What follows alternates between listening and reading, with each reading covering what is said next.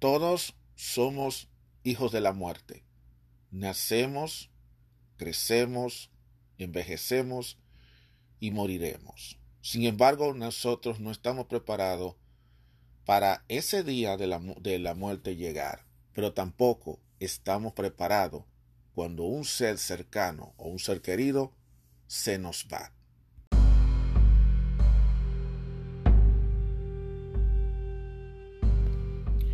En un mundo donde la opinión se cuestiona, donde cada persona piensa diferente, donde se vive con ideas controladas por ciertos grupos, donde pensar diferente es visto mal por una mayoría manipulada. Aún existe unos cuantos de nosotros que tenemos claras nuestras ideas y que a pesar de las adversidades seguimos firmes como verdaderos guerreros. Y tenemos una visión abierta, una opinión a nuestra manera, una opinión abierta. Mi nombre es Juan Arturo Cárdenas y este es el podcast de Opinión Abierta. Saludos, ¿cómo están todos ustedes? Mi nombre es Juan Arturo Cárdenas. Bienvenidos a otro episodio de Opinión Abierta. Muchísimas gracias por escucharme. Hoy voy a hablar de un tema que todo lo estamos lidiando en estos momentos de una forma directa o indirecta. Y debido a las circunstancias de, la pandemia lo estamos realmente lidiando. Y es el fallecimiento de un ser querido, de un amigo, de alguien cercano a nosotros.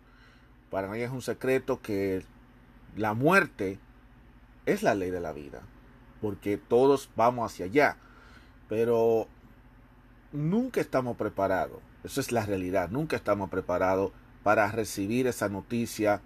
No estamos preparados para saber cuando alguien se ha fallecido de manera repentina. No estamos preparados. Porque a pesar de que todos sabemos de que algún momento vamos a dejar este mundo físicamente, lo vamos a dejar y no seremos ya, eh, estaremos en un cementerio o seremos cremados, que también será la cremación, eh, definitivamente nosotros no estamos preparados mental y psicológicamente para esto. Entonces, no es fácil lidiar con esas noticias, especialmente cuando uno está en una situación, en un momento como este, en donde todavía en algunos países se está atravesando por una la pandemia está tomando mucha fuerza y que están existiendo serie de restricciones, aunque en otros países ya eso está pasando, ya se ha ido restableciendo todo, pero sea lo que sea, eh, una de las cosas que ha dejado esta pandemia es dejar luto en casi todo, en toda la familia. Yo creo que es muy difícil que nadie pueda decir, a mí no me tocó, a todos nos tocó. A algunos le ha tocado perder a un, a un familiar, a otros le ha tocado a alguien bien cercano de uno, a todos nos ha tocado. El tema que yo voy a hablar es sobre los principios que se debe tener cuando se tiene un duelo y después de la muerte de un ser querido. Hay 12 principios, 12 principios que se debe tener cuando se tiene un duelo. Y es bueno recordar que el duelo y luto son dos cosas distintas, porque el duelo es cuando precisamente acaba de ocurrir eh, el fallecimiento y que uno se acaba de enterar de ese fallecimiento, que es algo reciente. Entonces ahí es cuando comienza este proceso del el duelo. El luto ya es definitivamente como quien dice, como algo más generalizado, algo más que continúa más adelante eh, y cómo uno lidiar con esto. Entonces existen 12 principios sobre el duelo después de la muerte. Y estoy leyendo, voy a compartir con ustedes un artículo que voy a ver si también se lo comparto a ustedes, aunque yo creo que es muy obvio que la gente sabe, cada quien eh, tiene su manera de llevar su, cada quien tiene su manera de cómo llevar el duelo. El camino del duelo es diferente para todos nosotros y eso es la realidad, no todos vamos a tener el mismo camino. Eh, por todos seguimos nuestro propio camino, o sea, todos somos diferentes, somos individuales. Alguien ama, alguien a quien ama ha muerto. esto le presenta una de las experiencias más retadoras a cualquier ser humano que pueda enfrentar. Lidiar en su vida eh, con la pérdida de su ser querido. En esto, en esto, por eso voy a compartir, vamos a aprender eh, qué hacer con, con, ese duelo, viviendo sus relaciones a la pérdida de su ser querido y el luto, haciendo los ajustes necesarios para integrar finalmente esa pérdida de vida. Fíjate bien, el duelo es viviendo la reacción al momento. O sea, el duelo es cuando uno está reaccionando, cuando te enteras que un ser querido ha fallecido, y el luto es ajustándose a esa nueva situación donde ya desafortunadamente la persona que la persona que ha fallecido ya no está y como uno tratar de lidiar con esa situación eh, de esa falta, de ese vacío, porque en verdad se va a sentir ese vacío y saber de que esa persona lamentablemente ya no va a estar y que no va a regresar. Entonces, aprender a cómo llorar de manera sana y cómo lamentarse para que se pueda aprender a adaptar a la vida en la de la vida en la ausencia de su ser querido no es una tarea sencilla y es verdad. A menudo se requiere más trabajo, lleva más tiempo y es más impactante de lo que la mayoría de la gente anticipa. Estos 12 principios le ayudarán a apreciar mejor las verdaderas realidades de su duelo particular, responder de manera más efectiva a lo que se encuentre en él y tener expectativa más apropiada de usted mismo en el camino. Vamos a ver. Principio número uno. El duelo es personal y único. Eso es muy importante. El duelo es personal y único. O sea, todo el mundo va a tener un cuando tiene cuando sufre una noticia, cada quien lo va a tomar a su manera, dependiendo del tipo de tratamiento que haya tenido con la persona fallecida en tiempo de vida. O sea, y por eso va a ser diferente. O sea, que no es que todos vamos a tener el mismo duelo, va a haber siempre alguien diferente porque va a ser único. Su duelo es tan personal y único como su huella dactilar. Nadie más tendrá la misma experiencia de duelo que tú y no hay una forma correcta de responder a la pérdida. Hay literalmente 37 conjuntos de factores que influyen en el dolor de cualquier persona. Se combina para hacer que tu pérdida particular sea distinta a los demás, incluso diferente a la de los demás en tu propia familia que están de luto por la pérdida de la misma persona. Aunque una persona haya muerto, usted y cada una de las personas que están de luto realmente viven pérdidas distintas. Esto se debe a que ninguna persona puede tener exactamente la misma relación con la otra persona y es la pérdida de la relación específica la que se lamenta cuando la persona muere. Además, es porque no hay dos personas que traigan una situación la misma fortaleza y debilidades, las mismas experiencias pasadas o el mismo condicionamiento social y cultural. Por eso le digo, por ejemplo, puede morirse un tío o un primo y va a depender de qué tan cercana tú tuviste la relación con ese tío, cuáles fueron las experiencias que tú viviste con esa persona. Puede ser también dependiendo cómo tú te comunicabas, puede ser muchos factores que muchísimos factores. O sea que eso va a ser siempre distinto, va a ser siempre único. El duelo de todos está determinado por la naturaleza y el significado de su relación particular con la persona que murió, sus propias características e historia de vida, los aspectos específicos de la muerte de su ser querido, la situación social que los rodea y su estado físico. Teniendo en cuenta todas las cosas que determinan las reacciones de una persona, podrá ver que por qué no hay absolutamente ninguna manera en que alguien más pueda llorar o lamentarse de la misma forma que usted.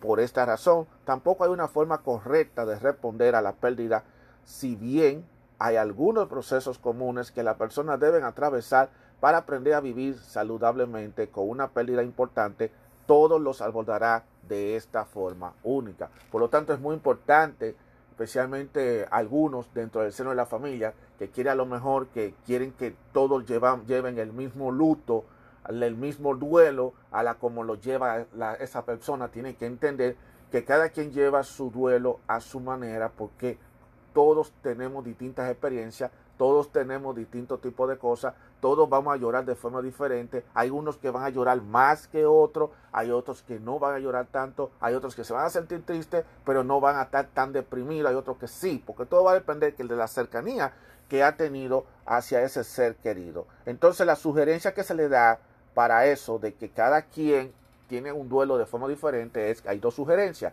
La primera es no permita que nadie le diga cómo debe vivir su duelo y luto. Muy importante. El hecho de que, por ejemplo, se haya, haya fallecido una persona que un ser querido, alguien cercano, no quiere decir que el otro venga, que lo que el otro sienta, pues lo vengan a imponer a ti, te vengan a decir directamente, tú tienes que tener el mismo luto que yo, tú tienes que tener el mismo duelo que yo, porque esa persona fue muy importante. No, no puedes hacerlo porque todo depende del tipo de relación que haya tenido con esa persona y cada quien es diferente. Por lo tanto, no puede permitir que otra persona me diga, te diga a ti cómo tú debes llevar ese duelo y ese luto. Cada quien lleve su duelo y su luto de la manera individual como quiera.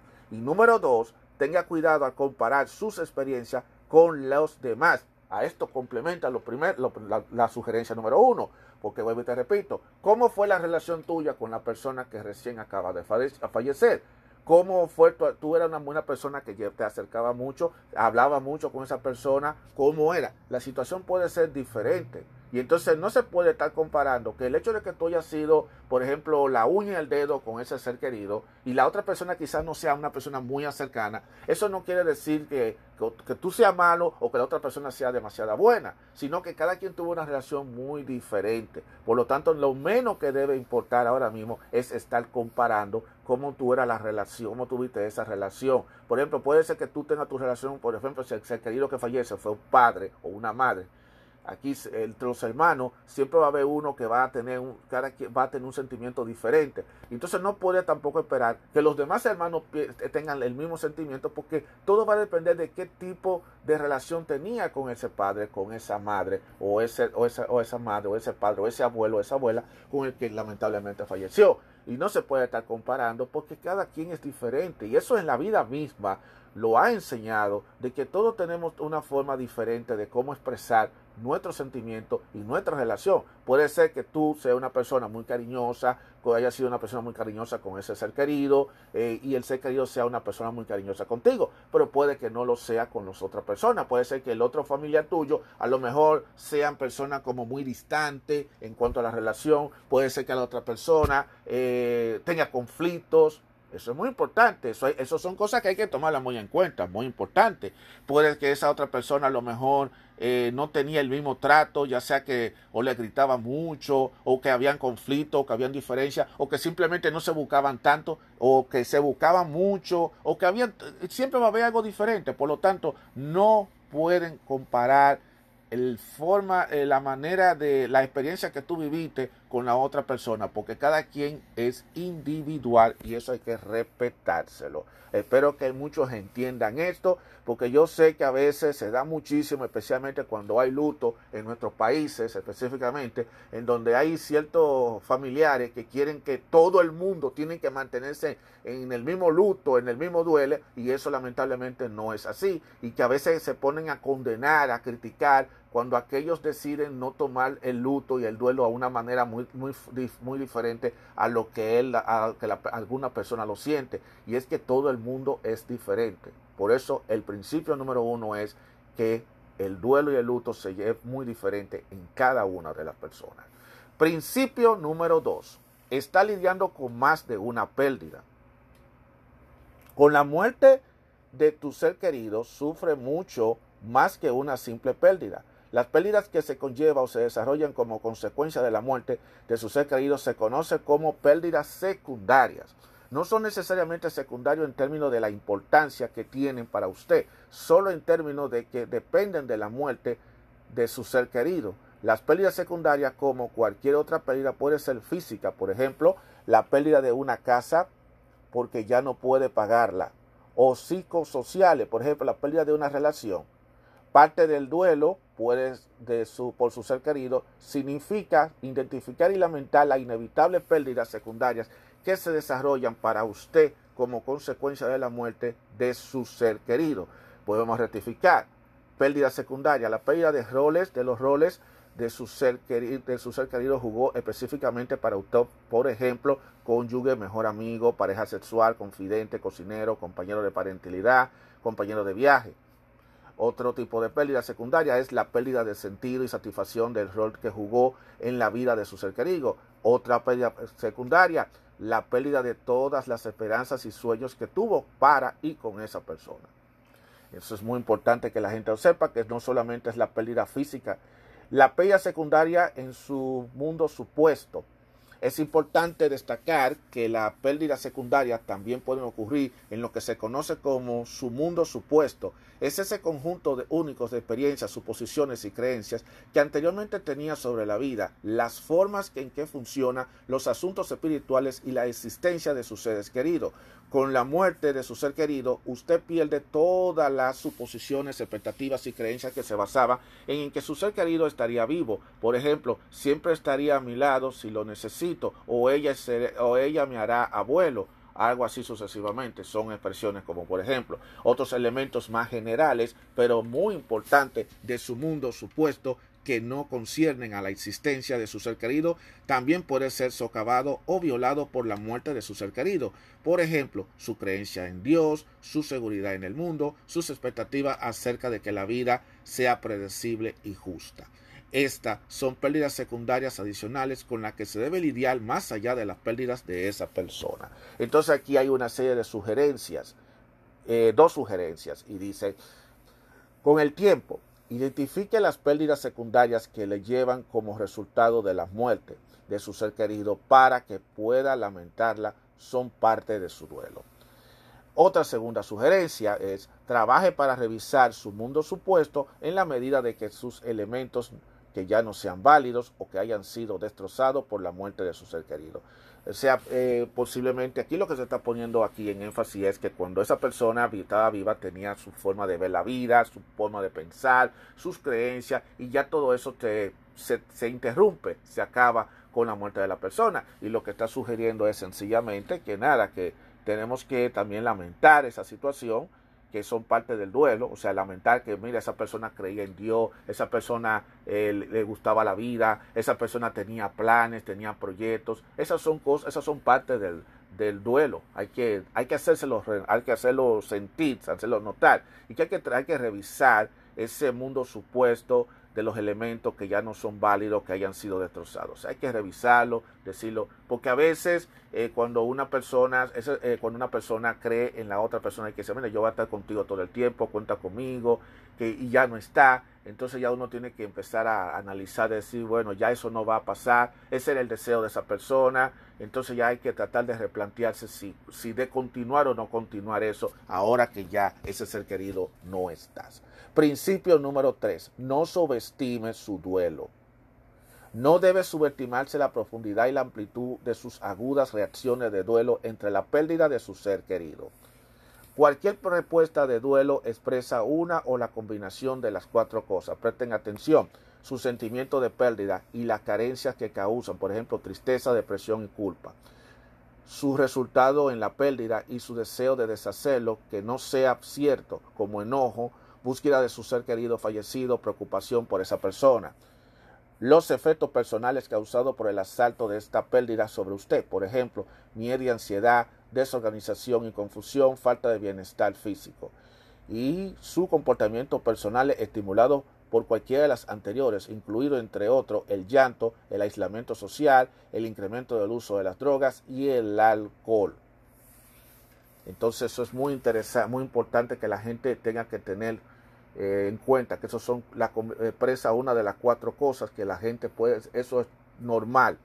Dice, puede vivir su duelo, eh, puede vivir su duelo psicológicamente en sus sentimientos, pensamientos, deseos, percepciones e intentos de afrontarlo a través de su comportamiento en sus pérdidas sociales hacia los demás, a través de su salud física. Un duelo agudo en los primeros días y semanas y meses a menudo sorprende a los que están de luto porque puede ser inesperadamente intenso, puede hacerlo sentir muy diferente que antes, puede sobrecargar sus mecanismos normales para sobrellevar la situación, a veces puede hacerlo sentir totalmente adormecido, típicamente involucra muchos aspectos más en la vida de lo que hubiera esperado. Por ejemplo, es posible que le sorprenda descubrir que aunque pudo haber supuesto, que aunque pudo haber supuesto que tendría muchas reacciones emocionales ante la muerte de su ser querido, no anticipó que tendría dificultades para recordar lo que necesitaba comprar en la tienda o incluso cómo llegar a ella. Puede sorprenderse al descubrir que sus pensamientos, que normalmente eran claros, eran disminuidos que su disposición alegre habitual ha desaparecido temporalmente, que su preocupación por lo demás se haya evaporado en ese momento o que sus actividades para tomar decisiones por ahora ya no están. El trabajo y las actividades personales en las que había estado involucrado durante años pueden parecer extrañas y, y puede requerir muchos esfuerzos personal si es que puedes reunirlo. Estas y una de la variedad infinita de otras reacciones ilustra que con la muerte de su ser querido durante un tiempo de periodo de periodo de tiempo, su mundo y su experiencia en él es más diferente de lo que nunca antes había sido. Eso es muy importante porque a veces la gente piensa como que, bueno, falleció fulano, eh, me dolió, no va a hacer mucha falta, pero eso se va a reflejar poco a poco y no se puede sobreestimar ese, ese duelo. Entre las sugerencias que se dan es, número uno, recuerde que este es un proceso y no un estado en que permanecerá atrapado. Eso es muy importante. Dese permiso para expresar sus reacciones de una manera que le funcione. Y número dos, reconozca que sus reacciones pueden ser muy diversas y diferentes de lo que había anticipado, a menudo haciéndolo sentir muy diferente de su yo habitual. Porque parece, para que nadie tenga una idea, eh, cuando un ser querido fallece, todo cambia. O sea, la gente cambia la percepción, su comportamiento, todo. Y eso es un proceso, eso no es una cuestión de un día para otro. Y al principio quizá la gente no lo va a sentir así, pero esa falta, ese vacío, eh, ese vacío ya no va a ser el mismo. Por ejemplo, eh, cuando falleció, yo recuerdo que cuando falleció mi, mi abuela, eh, nosotros usualmente cuando cuando mi abuela estaba viva, nosotros cuando íbamos al campo, siempre íbamos al campo y la íbamos a visitar a ella. Ella vivía en una finca un poquito lejos de la ciudad. Y después que ella falleció, realmente ahí fue cuando uno empezó a sentir ese vacío. Y uno como que iba y como que uno se dio cuenta como que se sentía ese vacío. Al principio no se sentía así, pero ya después, cuando, como iba pasando el tiempo, uno se empezó a dar cuenta eh, ya desafortunadamente no era lo mismo, o sea, se sentía eh, ese vacío que ya no es lo mismo, todo es ha cambiado, todo es diferente. Y eso es un proceso que uno tiene que irlo expresando, decir, mira, antes uno iba al campo y ya desafortunadamente ya no está, cuando ella estaba siempre mirando en la ventana y venía hacia donde uno, caminando así, coja, caminando, para venir a saludar a uno. Eh, esas son cosas que a, cualquiera le sale la lágrima, a cualquiera le hace sentir triste, le hace sentir mal, pero son cosas, son procesos que uno tiene que pasar cuando está en duelo. Principio número cuatro. El duelo no solo afecta sus emociones. El duelo no significa que, que solo estará triste. Es un mito que el duelo afecta solamente sus sentimientos. El duelo es una experiencia de la persona, de la persona completa y probablemente notará que afecta a la mayoría o todas las áreas de su vida. Alguna persona puede sobrellevarlo mejor en algunas áreas que en otras. Por ejemplo, es posible que pueda controlarlo cuando está en el trabajo, mientras que tenga más dificultades de hacerlo en la casa. Sin embargo, hay muchas personas en el duelo que tienen dificultades en todos los ámbitos de la vida. Y eso es verdad porque eso varía de cada persona. También es un mito que la tristeza es la única expresión que vivirá. Hay muchos otros sentimientos que pueden venir con la pérdida de su ser querido. Otros sentimientos que pudieran tener incluyen ansiedad, impotencia, sentirse abrumado, miedo, anhelo de sus, por su ser querido, enojo, impaciencia, culpa, depresión, frustración, soledad, sentimiento de irrealidad, abandono, miedo a volverse loco y alivio. También puede experimentar incredulidad, confusión, concentración deficiente, desorganización, sentimiento de irrealidad, adormecimiento, obsesión con su ser querido, tensión, evitar cosas asociadas con la muerte, pensamientos intrusivos y recuerdos, angustia espiritual, concentración deteriorada, inquietud o agitación, y una sensación de falta de sentido. A veces sentirá sentirse desconectado de otras personas con las que ha estado cerca anteriormente. Entre, en otras ocasiones puede preguntarse de qué sirve y desear morir también. Si bien estos no son anormales en, el, en abstracto, si considera seriamente suicidarse o no, se, o no se cuida adecuadamente en sí mismo de tal manera que corre riesgo de morir debido a una enfermedad o lesión, entonces debe buscar ayuda profesional. Esto es sumamente serio. Si esa persona está tomando eso, tiene esa depresión y toda esa situación que, que lo hace pensar en, en, manera suicida y que quieren pensar en la muerte, eso hay que tener muchísima cuenta. Por eso hay que cada quien tiene, expresa su duelo de cada manera. Y hay quienes van a estar con esos pensamientos depresivos y suicidas y hay que tener muchísima cuenta. Cambio de comportamiento. Además, puede esperar que su comportamiento se vea afectado por un tiempo. Entre muchas reacciones posibles, puede ver que responde a los demás de manera diferente o como lo hacía antes. Su comportamiento podría ser más desorganizado y podría tener poco interés en las cosas que anteriormente le preocupaban puede llorar o por otro lado no tener la capacidad de derramar una lágrima. Podría tener problemas para dormir y cambios en el apetito, desarrollar problemas temporales en su funcionamiento personal, social y laboral, y agotarse físicamente o tener síntomas médicos específicos que indican estrés, depresión y ansiedad. La falta de sensación de bienestar es común. Debe tener en cuenta que la pérdida de un ser querido lo deja susceptible a enfermedades y lesiones. Como resultado necesitará estar al pendiente de usted mismo, cuidarse, incluyendo de tener una adecuada atención médica, muy importante, porque hay gente que a veces se echan a perder cuando hay un ser querido.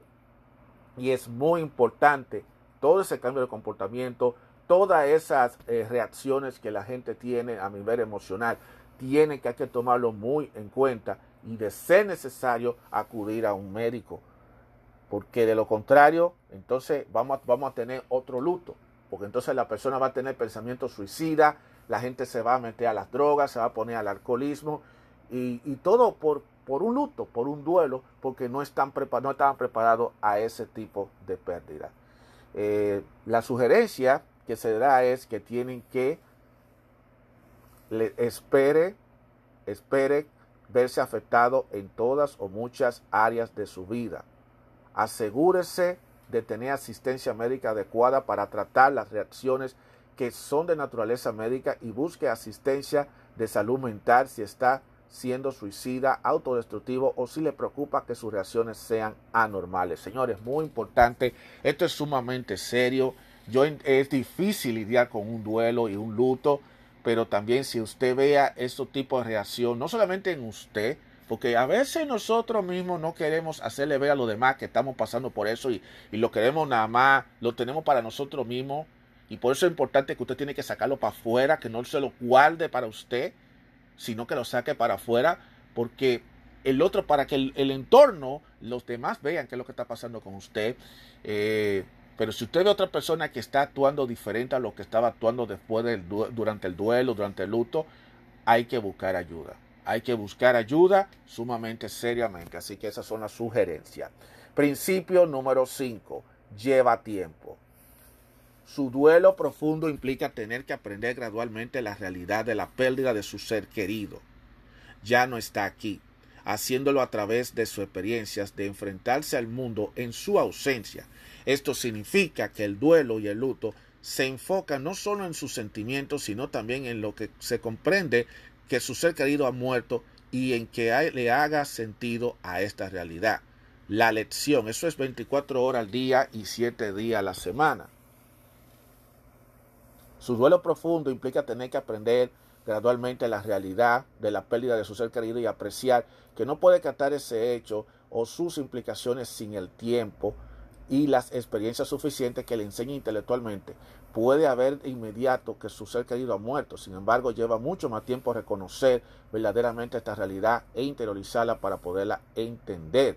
24 horas al día, 7 días a la semana, incluso si no es una muerte repentina, pero particularmente cuando lo es, debe aprender que su ser querido ya no está aquí, haciéndolo a través de sus experiencias de enfrentarse al mundo en su ausencia. Esto significa que el duelo y el luto se enfocan no solo en sus sentimientos, sino también en lo que comprenda que su ser querido ha muerto y que le haga sentido a esa realidad. Hay gente que tiene que hacerse ver de que ya esa persona ya no está entre nosotros y eso hay que estarlo lidiando todos los días, los 24 horas del día y todos los días del año.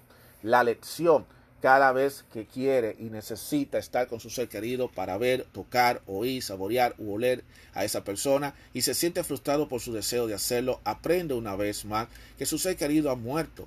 Es un duelo agudo, cada punzada de dolor, cada puñalada de dolor, cuando no se cumplen sus expectativas, deseos o necesidades de su ser querido. Le trae otra lección de que su ser querido ya no está aquí. Desea resistirlo y que la lección no sea cierta como un hábito a la que no se quiere renunciar. No quiere dejar de tener a tu ser querido en su vida. O sea, esa es otra lección que se aprende, que ya la persona no está y busca la forma de de buscar alguna justificación de que tiene que estar o le hace creer que no, él no está aquí, él simplemente esa persona se fue de viaje y que él volverá algún día. Pero tiene que darse cuenta de que la persona ya no volverá porque la persona ya no está entre nosotros. A través del tiempo, después de innumerables ocasiones de experimentar una necesidad no correspondida de reunirse con ese ser querido, aprende a no necesitar esa persona de la misma manera que antes este no es un evento de todo o nada, es un proceso en que, en que el que tiene la habilidad de fluctuante para captar la realidad de la muerte. Esto ocurre hasta que en algún momento se convierte en un entendimiento permanente para usted a pesar de sus deseos contrarios.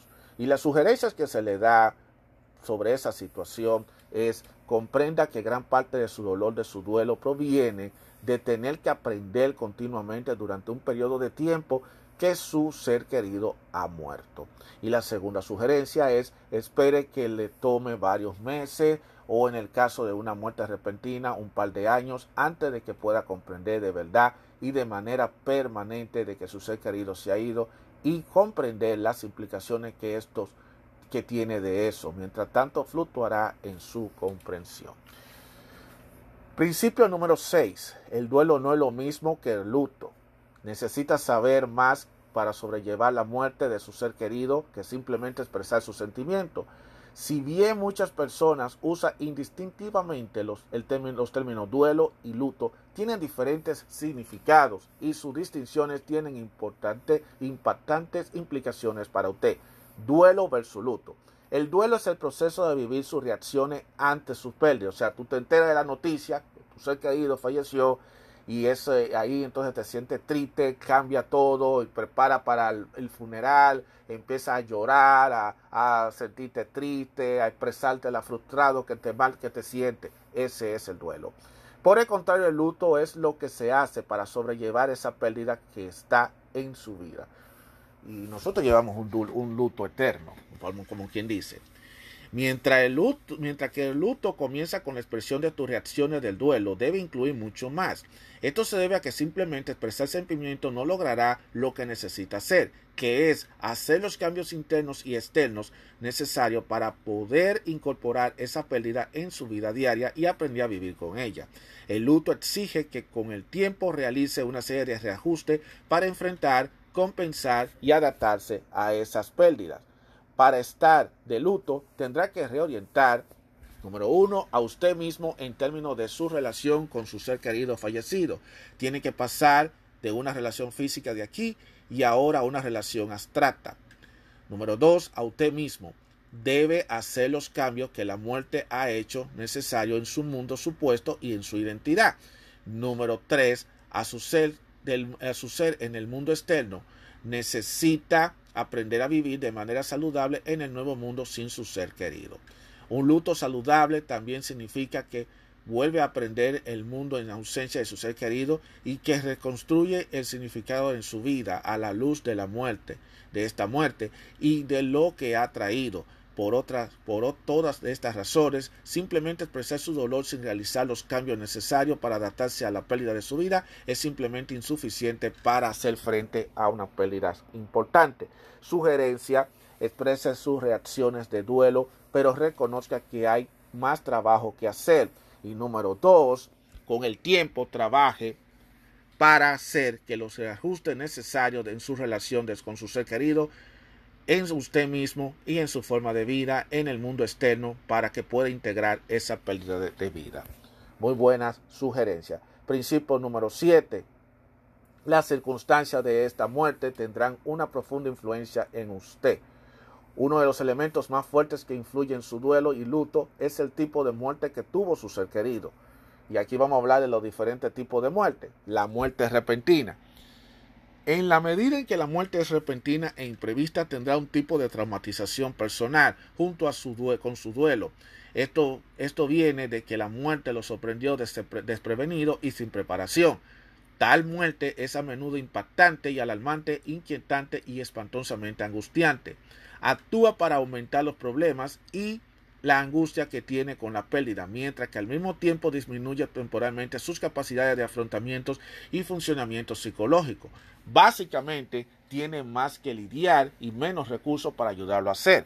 Además, la muerte repentina lo deja con reacciones emocionales identificadas, no hay oportunidad de decir adiós ni de terminar asuntos emocionales pendientes, hay mayor incredulidad, un enfoque en lo que estaba sucediendo en la relación en el momento de la muerte y una tendencia de revisar obsesivamente los eventos que la provocaron.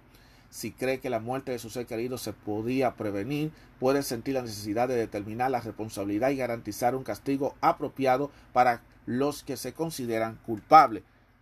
Una enfermedad repentina, para que la gente tenga un ejemplo, es por ejemplo cuando alguien eh, fallece en un accidente de tránsito o fallece por un asalto. Son ejemplos. Ah, un asalto una enfermedad mortal. Para perder a un ser querido ante una enfermedad mortal lleva sus propios problemas de duelo. Es posible que haya sufrido un tipo especial de traumatización con la angustia de separación provocada por haber sido testigo de la muerte del ser querido puede tener una traumatización aún mayor si estuvo expuesto a estímulos terribles como imágenes, olores, sonidos durante la enfermedad o si se presentaron con emociones abrumadoras como ansiedad, culpa, pena, depresión, ira o impotencia y o demandas conflictivas, por ejemplo, cuidar de su ser querido que está muriendo mientras intenta estar pendiente de otros miembros de la familia. Eso es una situación muy compleja. Si, si durante la enfermedad tuvo el, comprensible deseo de que terminara o si, o si rezó con respiro y alivio. Después de la muerte puede sentirse culpable si no aprecia la normalidad de esto. La duración, el curso y las demandas específicas de la enfermedad puede haberlo agotado psicológica, social, y física y financieramente. Es posible que no sepa qué hacer con su vida ahora que ya no es el cuidador de una persona que se está muriendo. Esto es sumamente fuerte. Tanto una enfermedad, eh, tanto una muerte repentina como una muerte por enfermedad son, son muy traumáticas. Las dos formas son demasiado traumáticas, cada quien de una forma diferente. La sugerencia que se le dan es, si su ser querido murió repentinamente, obtenga ayuda para enfrentar la traumatización personal que vivió y las reacciones adicionales que tienen. Y la segunda sugerencia es, si su ser querido murió a causa de una enfermedad, desarrolle una apreciación precisa de cómo la enfermedad puede afectar a los que quedan atrás y busque manera de reincorporar al mundo si dedicó gran parte de su tiempo a cuidar a esa persona. Principio número 8. Su duelo no se desarrollará en una secuencia fija. Sus reacciones del duelo no necesariamente disminuirán consistentemente con el tiempo o terminará en un año y no volverán a surgir una vez que disminuyan. A pesar de que las ideas populares contrarias a esto, no hay una serie estándar de etapas a través de las cuales debe pasar su duelo. Ciertamente algunas reacciones preceden a otra. Por ejemplo, si no reconoce la realidad de su pérdida, entonces no tiene nada que lamentar. Sin embargo, en su mayor parte no hay una secuencia rígida de que se desarrolle. Junto con esto, no es cierto de que las reacciones de duelo necesariamente disminuyan en intensidad en una línea recta a lo largo de tiempo. Los altibajos. Dependiendo de las circunstancias de la muerte de su ser querido y de su propia ilustración de luto, su duelo puede fluctuar enormemente. Puede tener altibajos, giros y ausencia y presencias de diferentes reacciones a medida que pasa el tiempo. A, medida a menudo las personas en luto pueden creer incorrectamente que hay algo mal con ello cuando se sienten peor después de sentirse mejor por un tiempo. Muchas veces esto simplemente refleja que están saliendo de, de, su conmoción, su creciente conciencia de la realidad de la muerte o el hecho de que otros no están ofreciendo apoyo como lo habían hecho antes. Debido a los diferentes duelos que tienen patrones tan diversos, es importante que obtenga información precisa antes de asumir que usted no es normal porque sus reacciones no disminuyen constantemente. Hay otros dos mitos sobre las reacciones del duelo. Uno, uno de los mitos es, debería hacerlo terminado por un año. No hay nada mágico en el periodo de un año que tantas personas que creen incorrectamente que debería marcar el final de su duelo. Sus reacciones de duelo se calmarán cuando llegue el momento de que lo haga en su situación particular, no solo porque haya pasado 365 días. Para algunas personas el luto, eso habrá sido suficiente. Para otros habrá, no habrá sido así. O sea que cada quien, como le digo, como salimos en el primer principio, que no todo el mundo tiene el mismo el mismo duelo, el mismo luto. Todo va a depender de cada persona. Hay personas que pueden durar un año, hay personas que le pueden durar menos de un año y hay personas que le pueden durar hasta más de un año. O sea que eso va a variar de cada persona. Todo depende de, del tipo de duelo que lleve cada persona. Número dos, una vez que las reacciones agudas de duelo desaparezcan, no volverá a aparecer. Incluso después de que sus reacciones agudas de duelo hayan desaparecido, puede haber muchas ocasiones en el futuro en que ciertas experiencias se catalicen en lo que se denomina posteriores aumentos temporales de duelo o reacciones S2G o que por sus siglas en inglés. Estos son breves periodos de duelos agudos por la pérdida de su ser querido, que son estimulados por algo que destaca la ausencia de su ser querido y o resucitar recuerdo de la muerte de su ser querido o de su sentimiento acerca de la pérdida. Todo puede esperar vivir alguno de estos después de la pérdida de su ser querido. Si bien a veces señalar problemas con mucha frecuencia simplemente forman parte de la vida normal después de la pérdida de una persona amada. La sugerencia que se da es ese permiso para que sus reacciones se desarrollen sin pensar automáticamente que está retrocediendo si se siente peor después de sentirse mejor.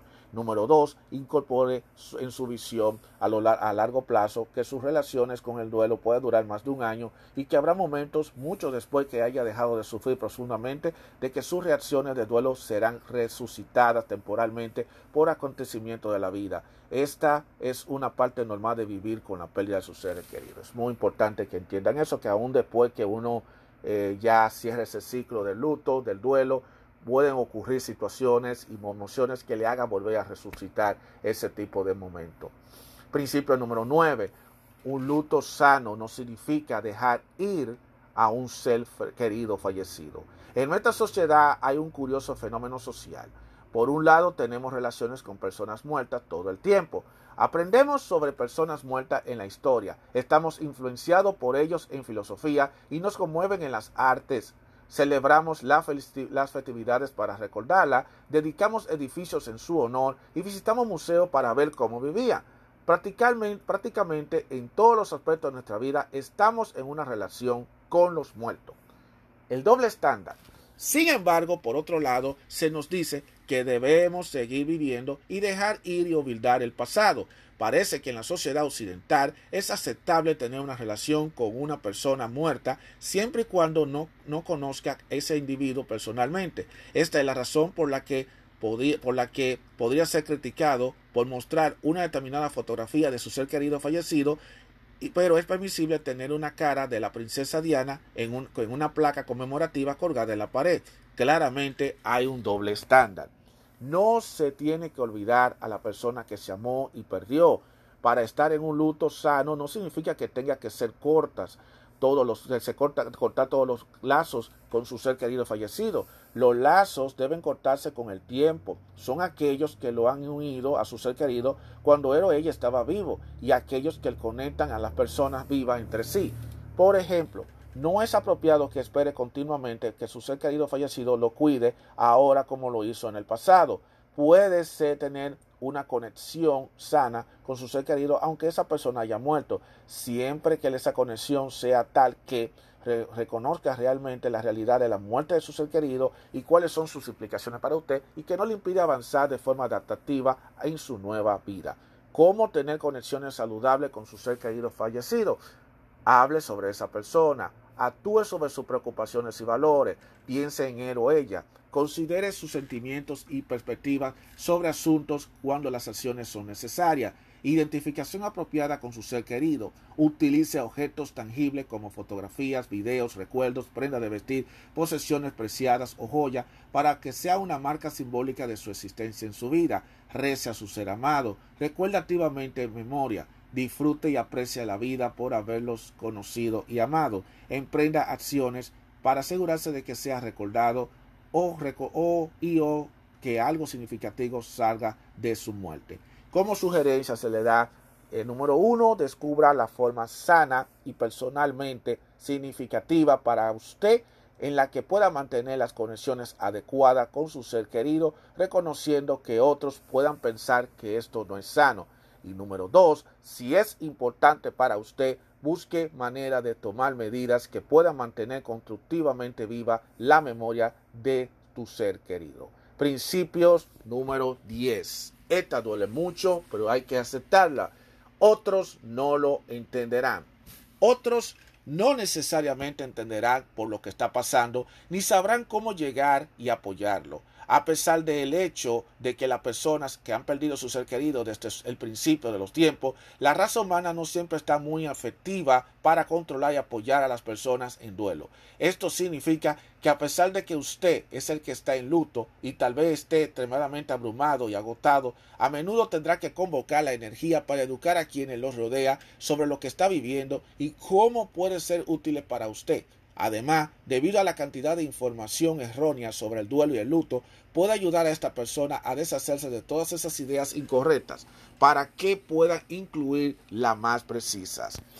Esto no es para desanimarlo, sino para permitirle entender mejor por qué algunas personas pueden no estar haciendo lo que usted necesita y por qué sus expectativas pueden ser tan inexactas la mayoría de los errores cometidos por otro que lo lastiman provienen de una combinación de malentendidos de la persona sobre su experiencia y tratar de protegerse a sí mismo del conocimiento de lo que está pasando porque es demasiado doloroso y aterrador para ellos. La sugerencia es lo siguiente. Número uno, pida lo que necesita de los demás. Y número dos, no espere que otros sepan cuáles son sus necesidades y cuáles deberían ser sus límites. Eso es muy importante que la gente entienda porque lamentablemente el mundo sigue corriendo su curso y cada quien tiene sus propios problemas. Eso lamentablemente es así. Principio número 11, no ignore a los niños. Porque los niños no responden exactamente como los adultos, no significa que no necesitan que se le dé información sobre la muerte o que se le incluya en las actividades de la familia y las discusiones al respecto. Consistentemente la gente subestima las necesidades de sus hijos cuando se trata del duelo. Los supuestos incorrectos sobre los niños en el duelo, cosas incorrectas que hacen cuando hay un duelo, no entienden, no necesitan involucrarse, fácilmente pueden ser ignorados sobre el tema, son relativamente ajenos a la, a la angustia sutil y no tan sutil de los demás, no permiten ni se preocupan por la muerte y cuáles son sus implicaciones para ellos y sus seres queridos. Con demasiada frecuencia esto provoca que los niños no reciban la comunicación, la información y el apoyo necesario que podrían ayudarlo a lidiar con su propio duelo y luto y el de los demás. Si bien es cierto que los niños son en muchos sentidos diferentes a los adultos y requiere que los adultos respondan a sus necesidades de duelo de acuerdo con sus niveles particulares de desarrollo, también es cierto de que los niños y los adultos comparten muchas cosas en común. Entre estos se encuentra la necesidad de que se reconozca su pérdida y de contar con el apoyo y los recursos que mejor puedan ayudarlo a enfrentar sus reacciones ante las muertes de su ser querido. Edúquese a sí mismo esta es la más, esta, está más allá del alcance de este, de este tema, educar en profundidad sobre las necesidades y experiencias de los niños en el duelo.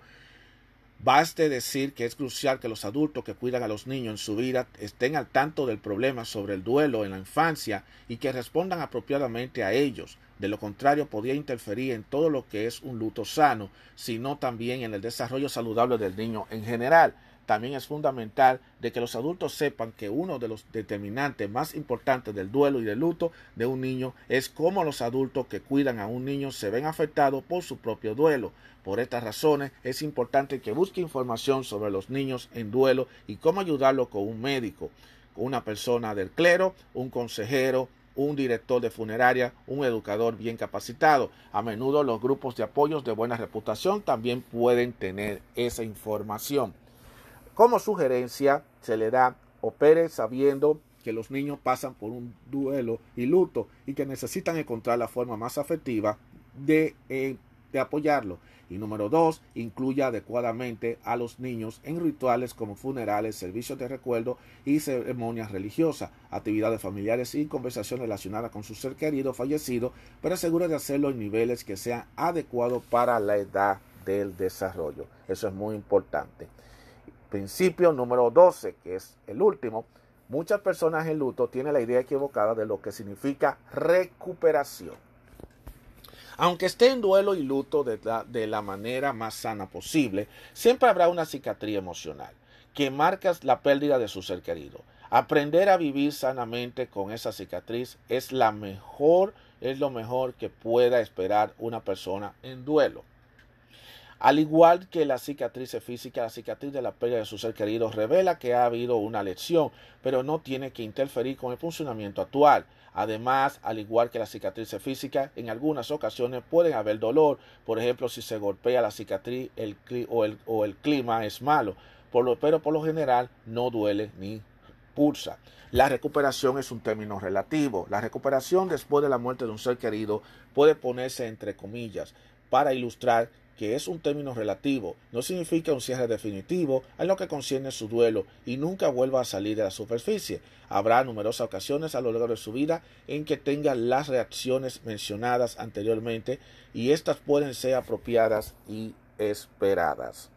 No se trata de un cierre. El cierre no se trata de un cierre. El cierre es para negocios y cuentas bancarias. No se trata para una gran pérdida, donde el corazón y la mente normalmente reflejan la vida de la idea de olvidar a nuestro ser querido y en la última instancia buscan aprender a vivir con nuestras pérdidas y ajustar nuestras vidas, en consecuencia en ausencia de la persona que ha sido pero es recordada. Esto no significa que hubiera elegido esta pérdida o que no le hubiera afectado, solo que ya no tiene que luchar contra ella.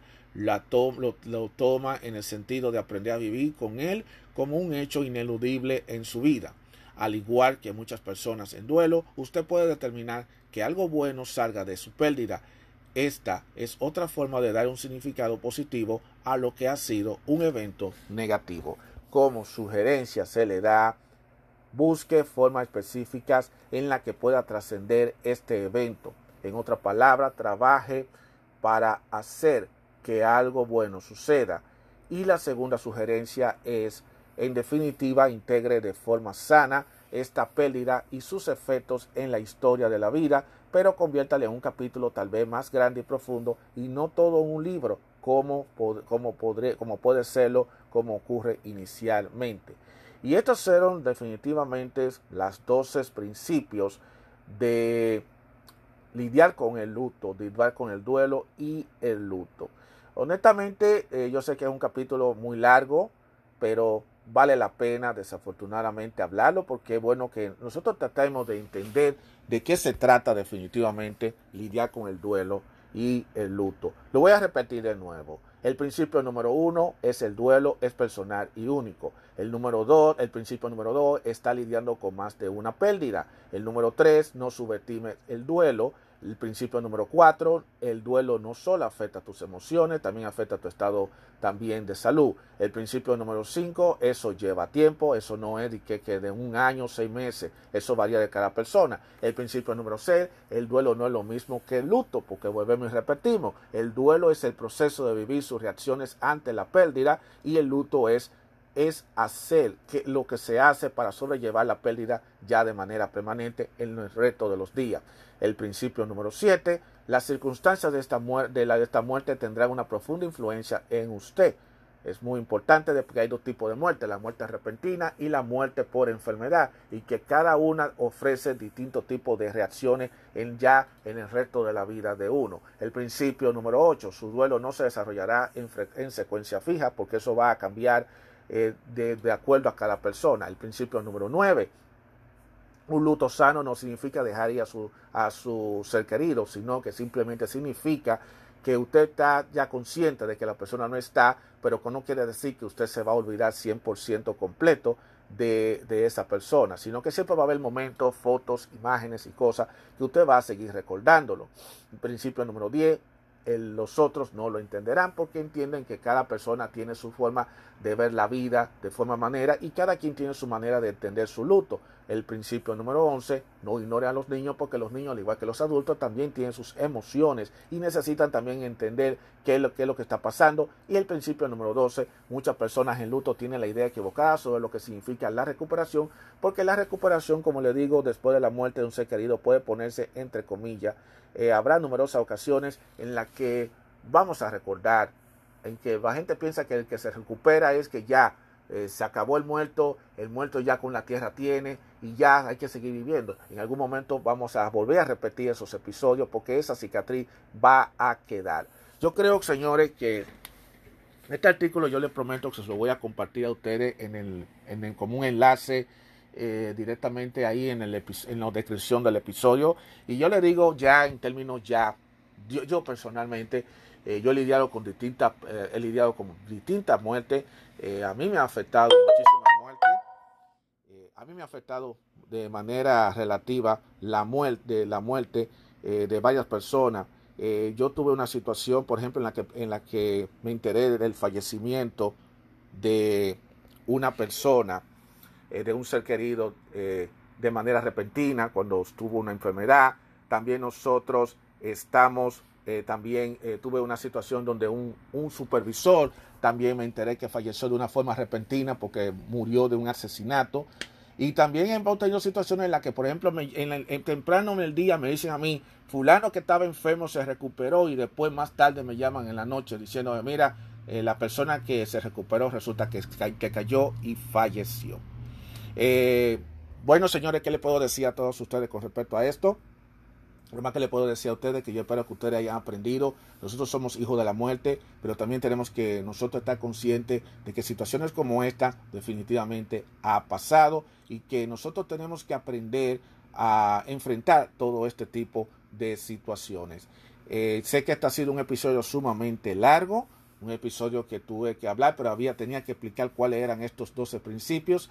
Y lo más que le puedo decir a todo es paz a los retos, que tenga paz a los retos de los seres queridos que han fallecido y que tenemos nosotros que de una forma de, lidiar, expresar todo lo que nosotros sentamos, todo lo que uno sienta y que recuerden que no todo el mundo va a tener el mismo sentimiento, no todo el mundo va a tener la misma sensación de luto.